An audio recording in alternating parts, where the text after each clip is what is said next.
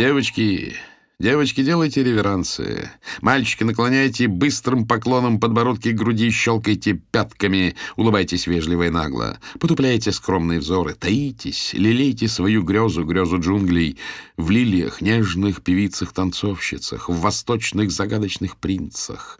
Разрывайте, разрывайте шуршащие шелки кончиками пальцев, едва притрагивайтесь вздрагивающей кожей, вспоминайте, потом вспоминайте. Когда вас спрашивают, о чем вы думаете, отвечайте холодно «ни о чем». Астенический синдром. Джошуа, Джошуа, Джошуа и еще раз Джошуа. Джошуа! Все шире расправлял крылья, и, казалось, его бурная деятельность вскоре затмит, а потом и вовсе вытеснит все иные отправления нашей конторы. Джошуа был повсюду. Он читал лекции, он наставлял, уточнял или упреждал, носясь взад-вперед и создавая бурю в стакане по любому маломальскому поводу. Спаса от него не было никакого.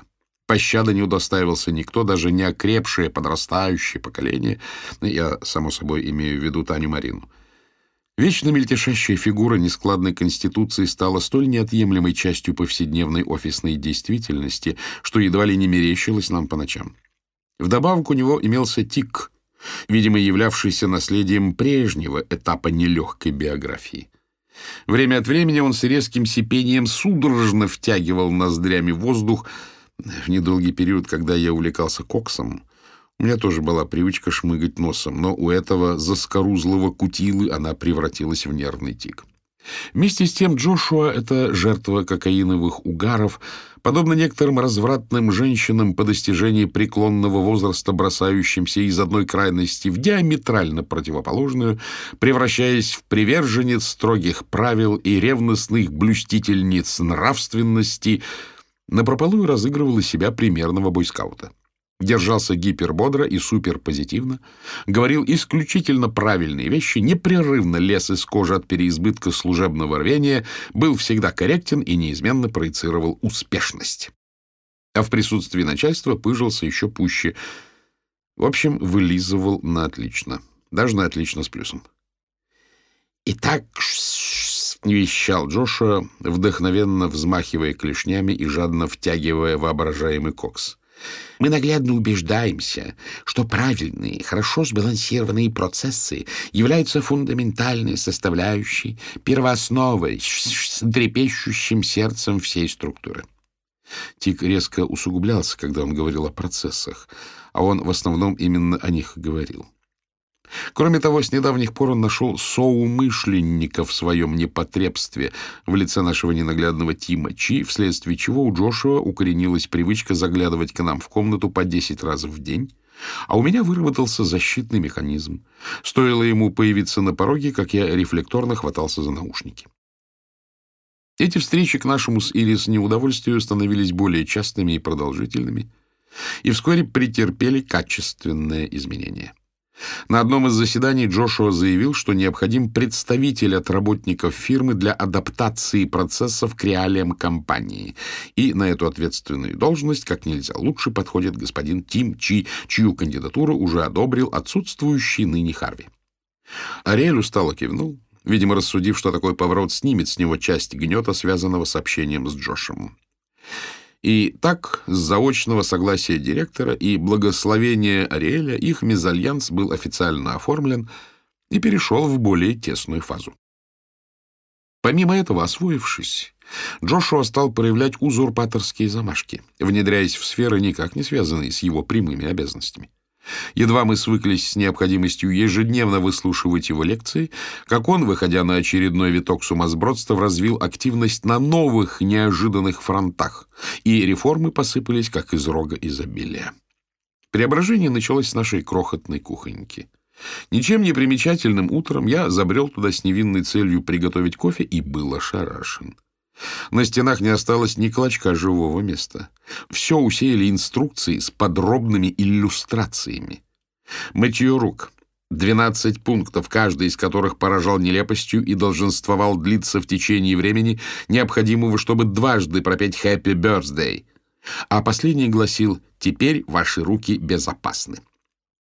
Свод правил поведения и гигиены, в числе коих над микроволновкой красовалось «Осторожно, после разогрева пища будет горячей».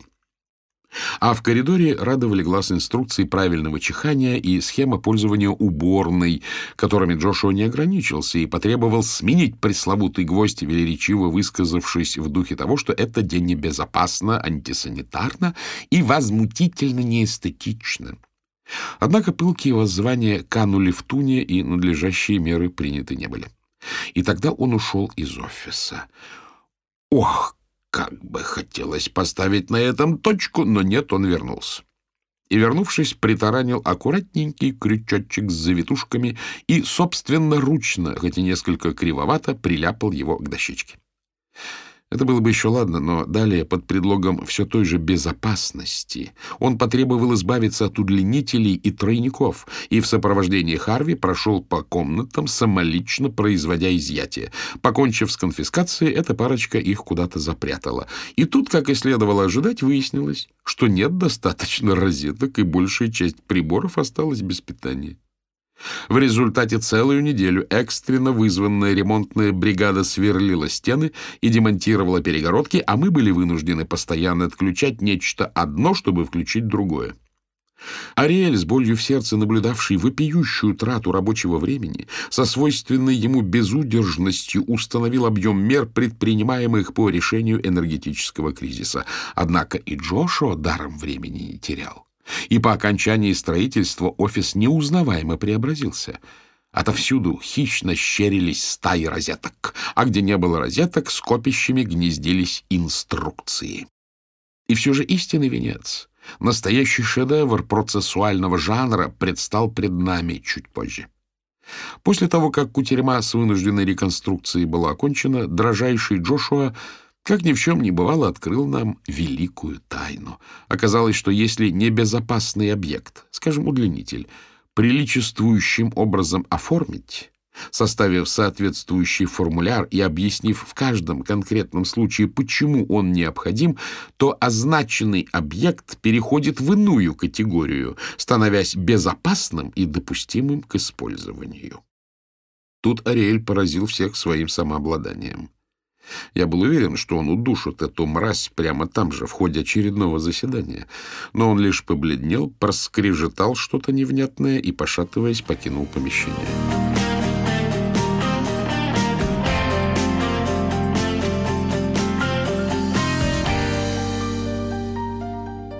На выходные я поленился возвращаться в Л.А. и остался в мотеле, где уже прослыл завсегдатаем, факты лишний раз напоминающие, что пора как-то решать жилищный вопрос.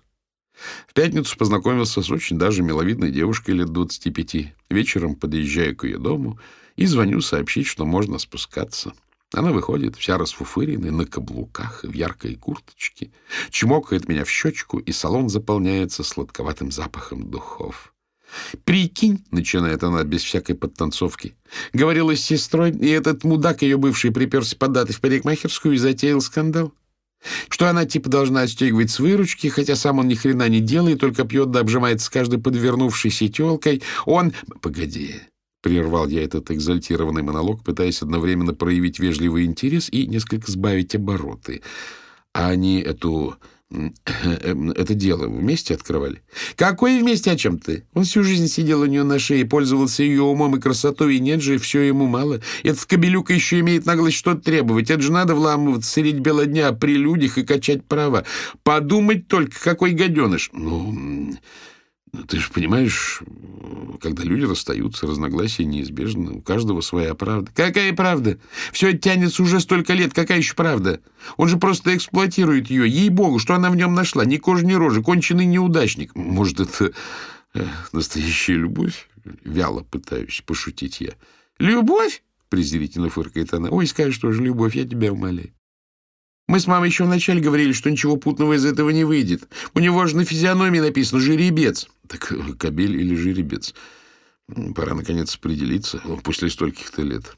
Она запнулась, и я продолжаю. Слушай, давай решим, куда ехать. Есть одно местечко, там варят пиво, неплохая еда, и атмосфера вполне себе... Вытаращившись, будто ей предлагают крысиный яд, Причем в до нельзя непристойной форме барышня возмущенно отворачивается к окну. — Ты чего? — Пиво? — переспрашивает она сдавленным голосом. — Да, что? Ты не любишь пиво? Она пару раз оглядывается, но так ничего и не произносит. Ну, не хочешь пива, выпьешь что-нибудь другое. По-видимому, и в этой фразе что-то не так. «Выпьешь что-нибудь?» Цедит она, словно не веря своим ушам. Ну, там чай или кофе. У с кофе как? Нормальные отношения? Ты предлагаешь девушке пиво? Уточняет она ледяным тоном. А что, женщинам пиво противопоказано? Я еле сдерживаюсь, чтобы не расхохотаться. Нет, но не на первом же свидании. Незнакомой девушке пиво на первом свидании. Я ж тебе не трахаться предлагаю, всего лишь выпить. Трахаться? Она поперхнулась. Вместо того, чтобы пригласить в приличное место, где можно культурно отдохнуть, так нет же, сразу выпить пиво. На первом свидании пиво. На этом вопле я бью по тормозам и разворачиваю машину через сплошную полосу.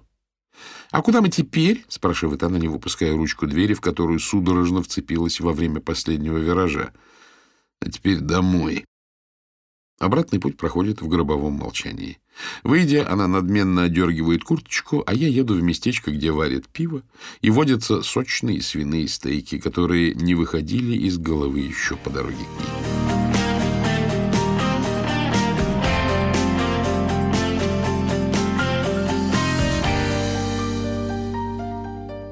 Тем временем подходил срок сдачи проекта, да и сама работа во многом завершена. На прошлой неделе мы окончательно определились с датой эксперимента в больнице. На этот раз предполагалось обойтись без приключений, все штатно, опыт на свинье, без человеческих трупов и без переписывания кода за час до отлета. В преддверии ответственного события я пожертвовал последней отдушиной и остался в пятницу на работе. Впрочем, и дома, и в офисе я и так трудился целыми днями, а зачастую и ночами. Вечерело. Все разошлись. И лишь Ариэль, как 299-й спартанец, бьется с превосходящими силами противника.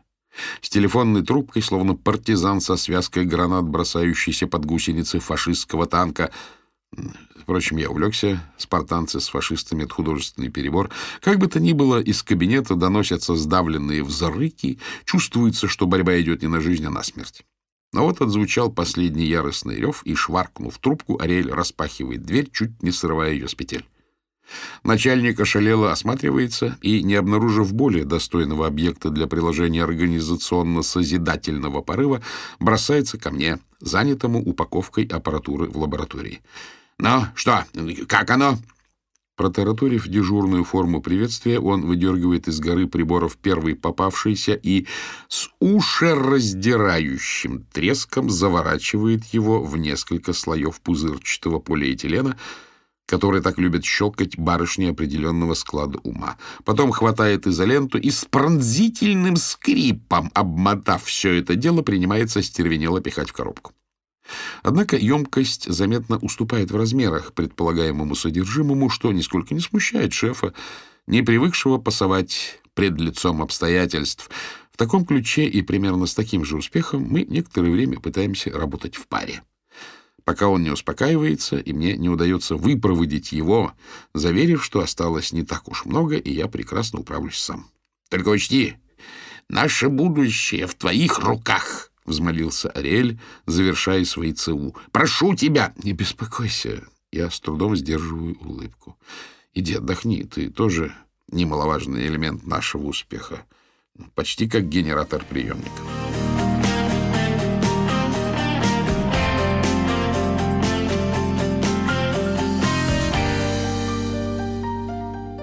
Вернувшись в мотель, я стал дожидаться назначенного часа. Настояв на том, что поведет сама, Зоя обещалась забрать меня в начале двенадцатого. В сущности, я вообще не хотел никуда ехать и с гораздо большим удовольствием скоротал бы ночь, забывшись в ее ненасытных объятиях. Зои была требовательна и неутомима. После наших любовных схваток у меня побаливал лобок от ее неистовых телодвижений, а пальцы еще долго хранили чуть терпкий, одурманивающий запах. Касаясь ее гибкого, стройного тела, я забывал обо всем. и потом, истощенный до донышка, ненадолго обретал внутренний покой, которого так не хватало в непрерывной череде офисных катаклизмов и моей общей бесприютности. Успев задремать, я был разбужен гудками и вспышками дальнего света, озарявшего комнату сквозь размалеванные гостиничные занавески. Я выбрался из своей берлоги, протирая заспанные глаза. Зои выглядела настоящей амазонкой с замысловатой конструкцией из перьев на голове и вся разукрашенная вызывающими узорами на фоне матовой миндальной кожи, смотревшимися запредельно эротично. Сонливость моментально улетучилась, захотелось все похерить и немедленно затащить ее в постель. Очевидно, предвидя такой поворот событий, она заранее наотрез отказалась зайти. Амазонка скептически оглядела меня, мотнула пестрой гривой, звонко поцеловала в ухо и швырнула перья на заднее сиденье. Ехать предстояло довольно далеко. Впрочем, куда именно, я не знал. Позвонив, когда я мчался на работу, она протараторила, что ночью состоится Burning Man Decompression Party, куда непременно стоит попасть, и спешно отключилась. Мне невдомек, как должна выглядеть декомпрессионная вечеринка, но Зоя была бескомпромиссна. Оставаться одному не хотелось. Кроме того, мне часто грезилось недавно пережитое, и казалось глупым отказываться от возможности встретиться с людьми, прошедшими тем же путем.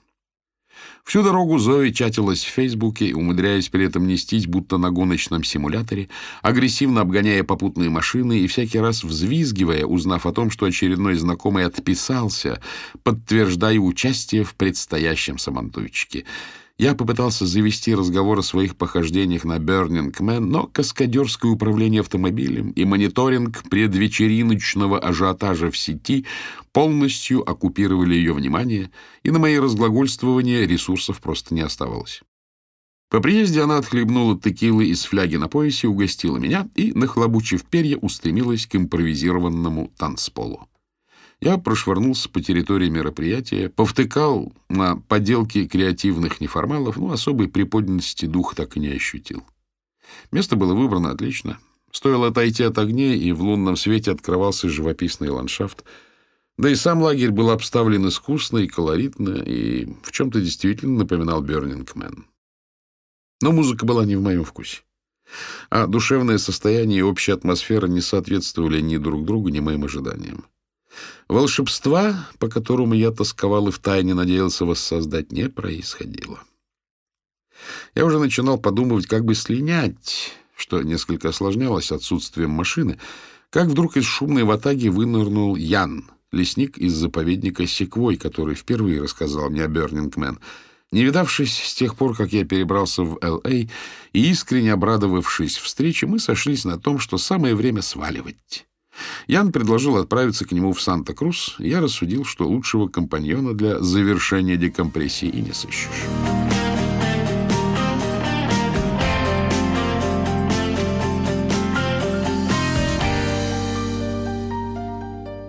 Обменявшись впечатлениями, или скорее излив собственные, так как для Яна Бернингмен давно стал органичной частью жизни, я приступил к тому, что часто приходило на ум в последнее время — вот объясни, почему это происходит? Я приглушил музыку. Как работает этот мейджик? Знаешь, я давно зарекся задумываться на темы типа от чего да почему. Я как бы наслаждаюсь самими ощущениями. Вот солнце светит и светит. Или Индия. Про индийскую магию все говорят, она общеизвестна. Как? Не знаю. И никто не знает, почему там чудеса и совпадения на каждом шагу. Непонятно. Исполнение желаний, всякие азиатские штуки — то же самое Burning Man. Или, скажем, такая классическая история... Он углубился в запутанный рассказ из серии восточных похождений, полный метафор и аллегорий и сводившийся к тому, как все неизъяснимо удивительно. «Не, погоди!» — спохватился я, когда, закончив первую историю, он плавно перешел к следующей. «Давай разберемся. В чем разбираться? Это совершенно уникальная ситуация, где люди изначально приходят для того, чтобы открыться друг другу всей душой. И когда встречаются существа, преисполненные чистой любви, возникает мощнейшая волна, поглощающая всех окружающих. Это поле, создающееся духовным слиянием десятков тысяч людей. Даже если два чистых... Однако, что такое не происходит на других больших пати? Почему? Может, происходит. Пусть не то, но нечто похожее. И вообще, Burning Man — это не пати. Там отсутствует элемент вечеринки, а на обычной пати очень просто попасться в ловушку вечериночности. О, вот, что это? Опиши мне. Burning Man — это не вечеринка. А что такое ловушка вечериночности? Попасться куда? На пати масса лишних раздражителей. Алкоголь, музыка, танцы. Люди забывают, что достаточно просто открыться. Попадают на вечеринку и думают, что надо непременно выеживаться. Но на самом деле все хотят одного и того же — счастья и любви. Остальное побочно. Музыка, выпивка — это ерунда. А любовь исконная всегда присутствует в душе человека. Порой в ходе подобных рассуждений я остро чувствую некую фальшь. Кажется, весь смысл, и в особенности метафизический смысл, кроется в прорехах между неплотно прилегающими друг к другу значениями слов. Даже не кроется, а возникает, прорастая из самого пространства семантических щелей, словно мох или плесень. Впрочем, где бы и как бы этот смысл не возникал, при попытке его высказать он, как правило, теряется, исчезая в таких же зазорах. Проблема в том, — помолчав, продолжил он, — что веры мало. И там поначалу не верили, но Man существует уже 30 лет, и есть основа. Люди, которые возвращаются из года в год и приезжают, уже умея и будучи готовы ко всему этому, понимаешь? Я все чаще убеждаюсь, что любовь штука заразная. Ты не можешь ее спрятать. Как только попадаешь в поле любви, какой бы ты ни был тупой урод, оно действует. Ибо это и есть наша истинная природа. За тебя бы Иисус очень порадовался. Но, увы, одна эта ваша любовь в сухомятку неудобоварима для обычного человека. Конечно, этого мало, необходимо открыть душу. Так просто? Естественно. Душа у всех одинаковая. Она хочет любви, и едва ты туда попадаешь, сама находит путь. Мозг не нужно включать, он лишь мешает. Ох, начались восточные напевы. Мозг не нужен и даже мешает во время самого переживания. Но сейчас-то мы не там, не грех включить. Возможно, я, будучи инженером, склонен искать во всем скрытую закономерность, но как-никак в большинстве духовных учений не просто вдруг решают, и трах-бабах наступает нирвана. Нет, туда идут целым комплексом неких упражнений, телесных и духовных практик, то есть, опять же, одного хотения мало. А я оставь дело не в технике.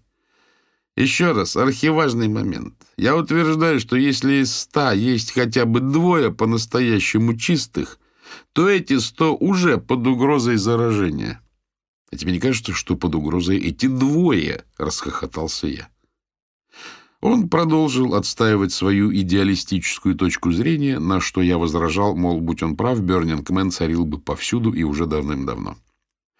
К этому моменту мы сидели на веранде, развалившись в глубоких бамбуковых креслах, и взирали на буйно разросшийся газон, на котором громоздились массивные валуны — Видимо, сия композиция долженствовала символизировать сад камней.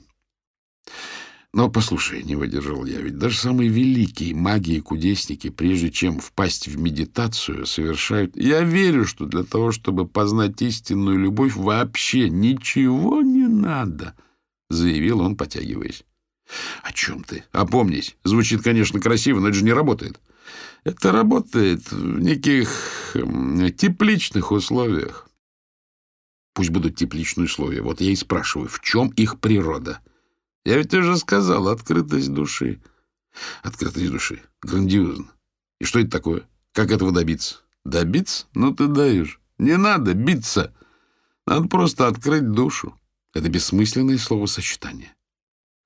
Он вздохнул и посмотрел на меня, несмышленыша, очами, лучащимися беспредельным буддийским терпением. Ладно. Если тебе для полноты ощущений непременно нужно проанализировать механизм собственных переживаний, что, по-моему, абсолютно излишне, то, во-первых, опять же, люди, пропорция между старожилами и новичками. Как это у вас называется? Критическая масса, так? Во-вторых, творчество. О, о, хорошо, творчество, воспрянул я. Не знаю, как точно сформулировать взаимосвязь между творчеством и любовью, но это родственные материи. Творческие люди легко находят общий язык, как музыканты, которым не нужно слов, чтобы понять друг друга. Наконец-то добрались до сути. А я вот еще что думаю. Я принялся пересказывать собственную теорию о том, что инсталляции и перформансы на Burning Man нужны не только для пущей красы, а чтобы создать сплошной поток ударов по сознанию, перенасытить мозг впечатлениями и заставить отказаться от привычки категоризировать. И хоть на миг увидеть и непосредственно ощутить окружающий мир. Это известная практика, отмахнулся он, но к любви отношения не имеет. Да уймись уже со своей любовью, огрызнулся я, задетый тем, что долго вынашиваемая идея не была должным образом оценена. Мне даже подумалось, не затеял ли я весь разговор лишь для того, чтобы ею блеснуть. Потом языческие ритуалы, сжигание эфигий. Люди строят их, помня, что в конце все будет предано огню. Это красиво, вынужденно согласился я.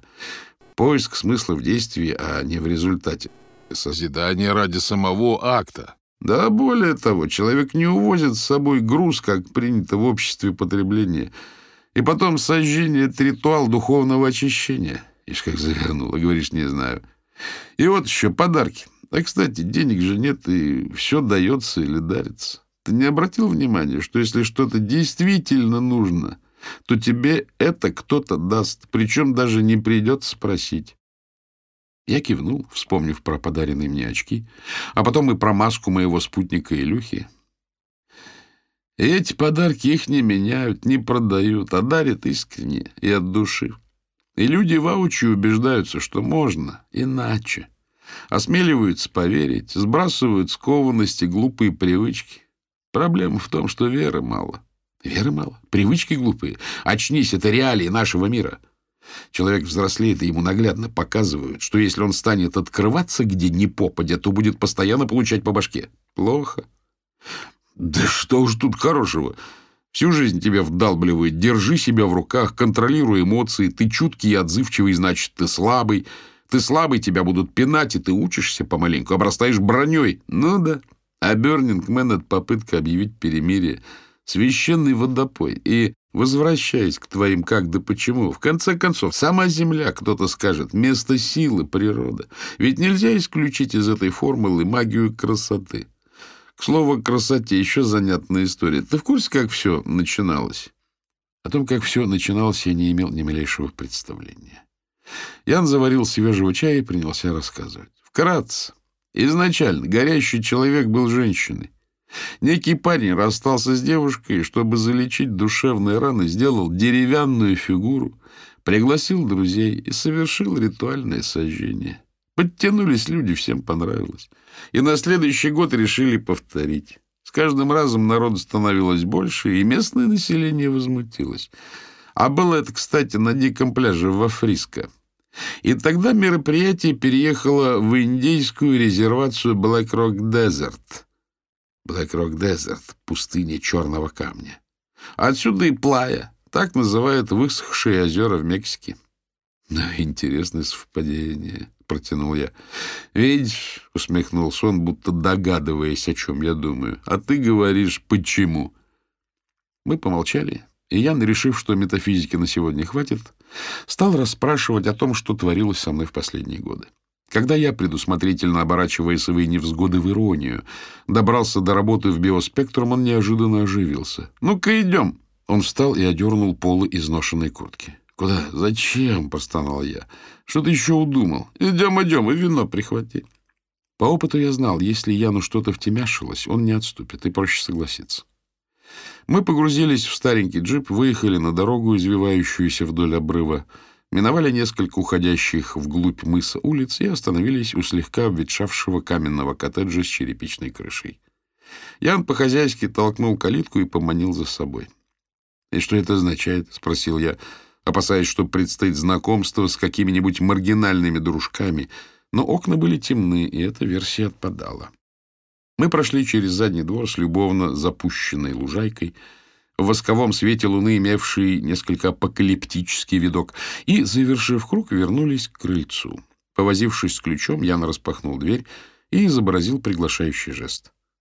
В полумраке гостиной витал легкий запах костра и старого дерева. Я осмотрелся и, чтобы развеять старательно нагнетаемую им таинственность, щелкнул выключателем.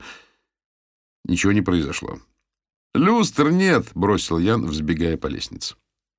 Смирившись с тем, что приходится и дальше играть по его правилам, я направился следом и очутился в комнате со скатными потолками, где за стеклом чернели перекладины перил. На балконе, опершись на широкий, потемневший от времени поручень, стоял Ян и всматривался в ночную даль. Остро свежий бриз с солоноватым вкусом, к которому примешивался запах водорослей и еще чего-то неуловимого, раскачивал верхушки кипарисов.